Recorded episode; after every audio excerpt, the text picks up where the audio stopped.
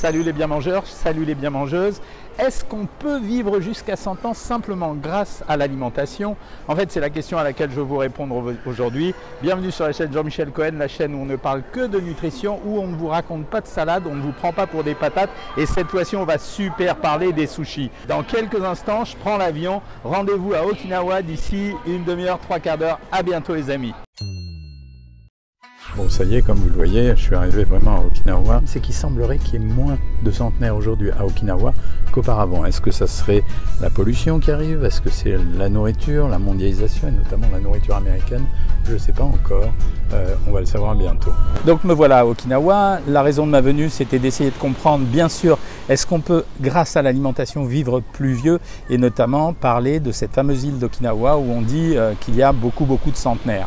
Euh, sur l'ensemble de la nourriture, bien sûr, ce qui va caractériser la nourriture ici, ça va être ce que nous connaissons tous, c'est-à-dire la consommation de sushi, de sashimi et de riz. Un petit tanka si vous avez envie, dans la rue, voilà, vous tapez quelques sashimi. Alors en priorité, je voudrais vous dire que les sushis ici, ça ne ressemble pas à ce qu'on mange en France. On mange préférentiellement euh, du sashimi. Et les sashimi sont faits de façon assez bizarre, c'est-à-dire que ce sont des poissons qu'on ne connaît pas très bien. Ici, je suis rentré dans le rayon du poisson. Euh, c'est assez bizarre. Alors il y a bien sûr les poissons traditionnels comme le thon, mais ici on va trouver essentiellement du thon gras et du thon rouge. Et ce sont des gras qui sont extrêmement prisés par les Japonais. Le thon gras, bien entendu, parce qu'il est plus gras, et le thon rouge, parce que c'est un thon extrêmement raffiné, parce qu'ils sont très sensibles à la subtilité des goûts. Je vous rappelle au passage que c'est à cause des Japonais qu'on a inventé cette notion de goût umami, le goût umami qui est une perception du goût au glutamate. On dit bonjour aux touristes qui passent, au, glutamate. Et cette perception du glutamate est extrêmement importante ici parce qu'on aime bien faire des mélanges sucrés-salés. Concernant les sashimi, j'ai été assez désorienté parce que si nous en France on mange en général un ou deux poissons blancs et, euh, euh, quelques poissons rouges, notamment du saumon, ici c'est pas le cas. Le saumon il est très souvent absent sauf dans les restaurants pas chers et on trouve beaucoup de thon gras, beaucoup de thon rouge et beaucoup de poissons qui sont probablement des poissons d'eau douce bien sûr. Euh, non, là par contre le macro ils adorent ça. Euh, voilà, puis des poissons que je connais même pas. Accommodé sous forme de sashimi et ici, on n'utilise pas le soja comme nous en France, c'est-à-dire que le soja, on prend un petit pinceau et puis on va peindre légèrement le sashimi euh, de telle façon à le saler légèrement, mais pas du tout comme nous où on utilise énormément de soja pour sursaler la sauce, ce qui d'ailleurs est une partie du problème parce que ça veut dire qu'ils mangent assez peu salé, contrairement à nous qui mangeons salé. Concernant les autres poissons, ici on raffole énormément du poulpe. Vous l'avez vu sur les vidéos, je vous ai montré ce qu'on mangeait dans la rue, je vous le montre là, vous allez les voir, les bébés poulpes qu'on trouve sur des petits pics voilà, des poulpes à manger. C'est surprenant. Et à côté des calamars.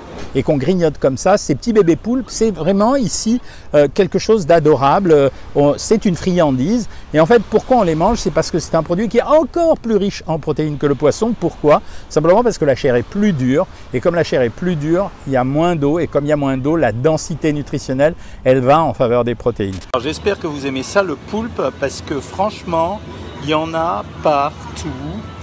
Ça, c'est ce qui concerne les poissons. Quand je demande des sushis ici, la technique, elle est très raffinée. C'est-à-dire que l'équilibre entre le poisson et le riz, il est extrêmement travaillé. Si on regarde nos sushis en France, en fait, c'est une grosse boule de riz la plupart du temps sur laquelle on pose une mince tranche de poisson. Ici, il y a un équilibre qui est respecté et j'ai demandé au restaurateur qui m'a servi ces fameux sushis. En fait, c'est deux tiers, un tiers. Ça veut dire qu'on a deux tiers de riz pour un tiers de poisson. C'est pas le cas chez nous.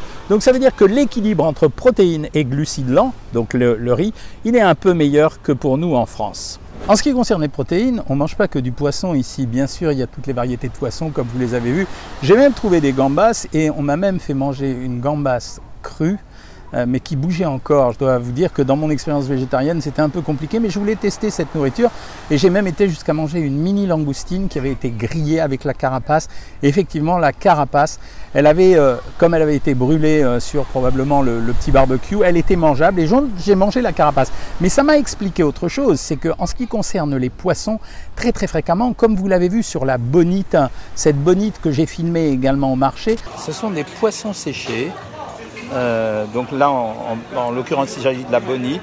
Et ensuite, on les râpe et ça donne une poudre comme ça. En fait, le poisson, quand il est séché, on va le manger avec les arêtes. Et en fait, ces arêtes, ça va être pour les Japonais une source de calcium, de la même façon qu'ils trouvent le calcium beaucoup dans l'eau. Alors, je m'excuse parce qu'il pluviote légèrement, mais euh, je continue ça.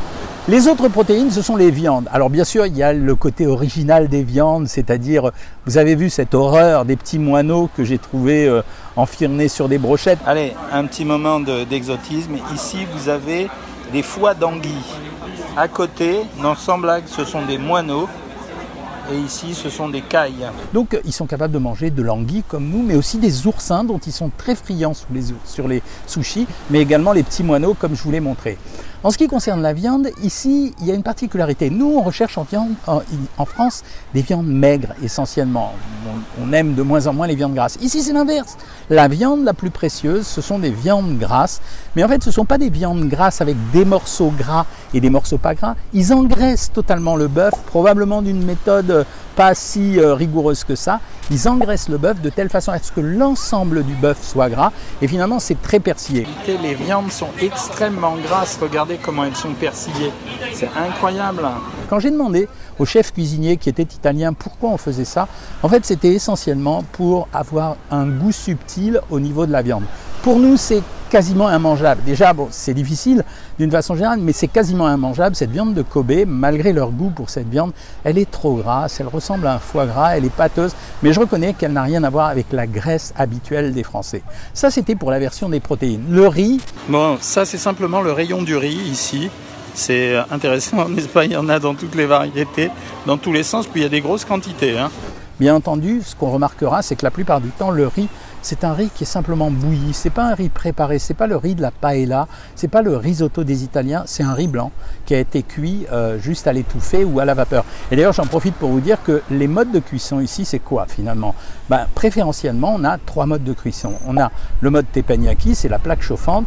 Contrairement à ce qu'on pense, ils mettent de la graisse. Hein. Ça veut dire que pour éviter d'abîmer la plaque et pour donner du goût au produit, ils rajoutent en général de l'huile. La deuxième chose, c'est euh, les yakitori, c'est-à-dire c'est le classique barbecue à la japonaise, mais avec des tout petits morceaux euh, de légumes ou de viande. C'est la seule fois d'ailleurs où j'ai pu manger vraiment des légumes euh, dans un restaurant ici. Et le troisième mode de cuisson, c'est en général bouilli ou vapeur.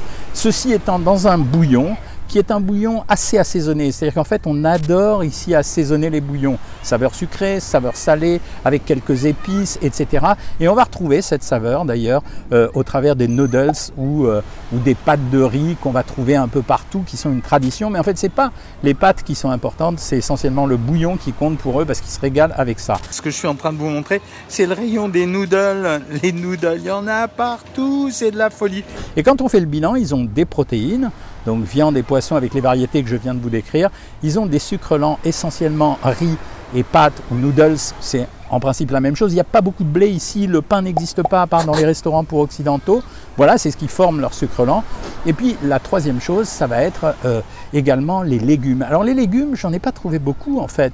Euh, des légumes cuisinés à la façon traditionnelle française, pas trouvé beaucoup. Mais ils ont un truc incroyable, ils, ont, ils mangent énormément de légumes saumurés. Et les légumes saumurés, en quoi ça m'intéresse? C'est que nous, en France, on a des ferments lactiques et on a, j'ai vanté sans arrêt les vertus du lait fermenté. Là-bas, pour avoir ces ferments, en fait, pour avoir ces micro-organismes, ils vont saumurer les légumes. C'est-à-dire qu'ils vont provoquer une fermentation du légume et ils adorent ces légumes fermentés. C'est un peu difficile en goût pour nous, mais sur le plan de la santé, je reconnais que c'est pas si mal que ça. Nous, on parle sans arrêt du French Paradox. En fait, dans tous les pays du monde, on va trouver euh, des produits alcoolisés Bien sûr, le vin, c'est pas une spécialité japonaise. Là, il pleut, hein, mais je finirai quand même la vidéo. Mais en fait, ici, c'est le saké, quoi. C'est l'alcool de riz avec une version originale aujourd'hui. Ils sont en train de découvrir le saké pétillant. Ça veut dire une version du vin mousseux ou du champagne chez nous. Ce saké, ça fait partie de la tradition japonaise. Ce qu'on doit remarquer, c'est que c'est un vin ou une liqueur. Je ne sais pas comment l'appeler, mais en fait, c'est de l'alcool de riz, donc c'est quand même distillé. Il est quand même à 18 degrés, c'est-à-dire un peu plus que le vin, mais moins que les alcools forts. Et si les Japonais ont fait beaucoup de progrès en termes de whisky, tout le monde connaît maintenant les whisky Ibiki, Yamakasi, etc. Eh bien, pour le saké, ça reste quand même une boisson traditionnelle. Il n'y a pas de, de euh, paradoxe. En fait, le saké est une boisson distrayante et puis c'est tout et pas autre chose. Pourquoi il y a beaucoup de centenaires à Okinawa? Un, ils ont préservé le mode alimentaire japonais beaucoup plus longtemps que dans le Japon traditionnel, c'est-à-dire euh, en dehors de cette île. Donc ils mangent encore comme à l'ancienne, c'est-à-dire le riz sans matière grasse, peu de viande, beaucoup de poissons d'eau douce, pas mal d'oméga 3 par l'intermédiaire des poissons gras. Il n'y a pas autant de sucreries que ce que j'ai vu à Tokyo ou à Kyoto, c'est-à-dire ces sucreries qui sont vraiment très chargées, c'est vraiment du sucre à l'état pur. C'est de la pâte d'algues rouges Voilà, c'est gâteau japonais. C'est pas au goût français, mais en fait, ça reste quand même du sucre. hein. Euh, alors bien sûr, ça dépend de la tradition de chaque pays, mais là en l'occurrence, c'est vraiment du sucre à l'état pur. J'ai remarqué qu'ils aimaient le chocolat parce que j'en ai trouvé de temps en temps. Et ce qu'on considère aussi à Okinawa, c'est que l'île est extrêmement apaisante. Elle n'est pas aussi agitée que le reste du Japon, avec des gens qui sont beaucoup plus reposés, beaucoup plus calmes, beaucoup moins agités que dans la capitale.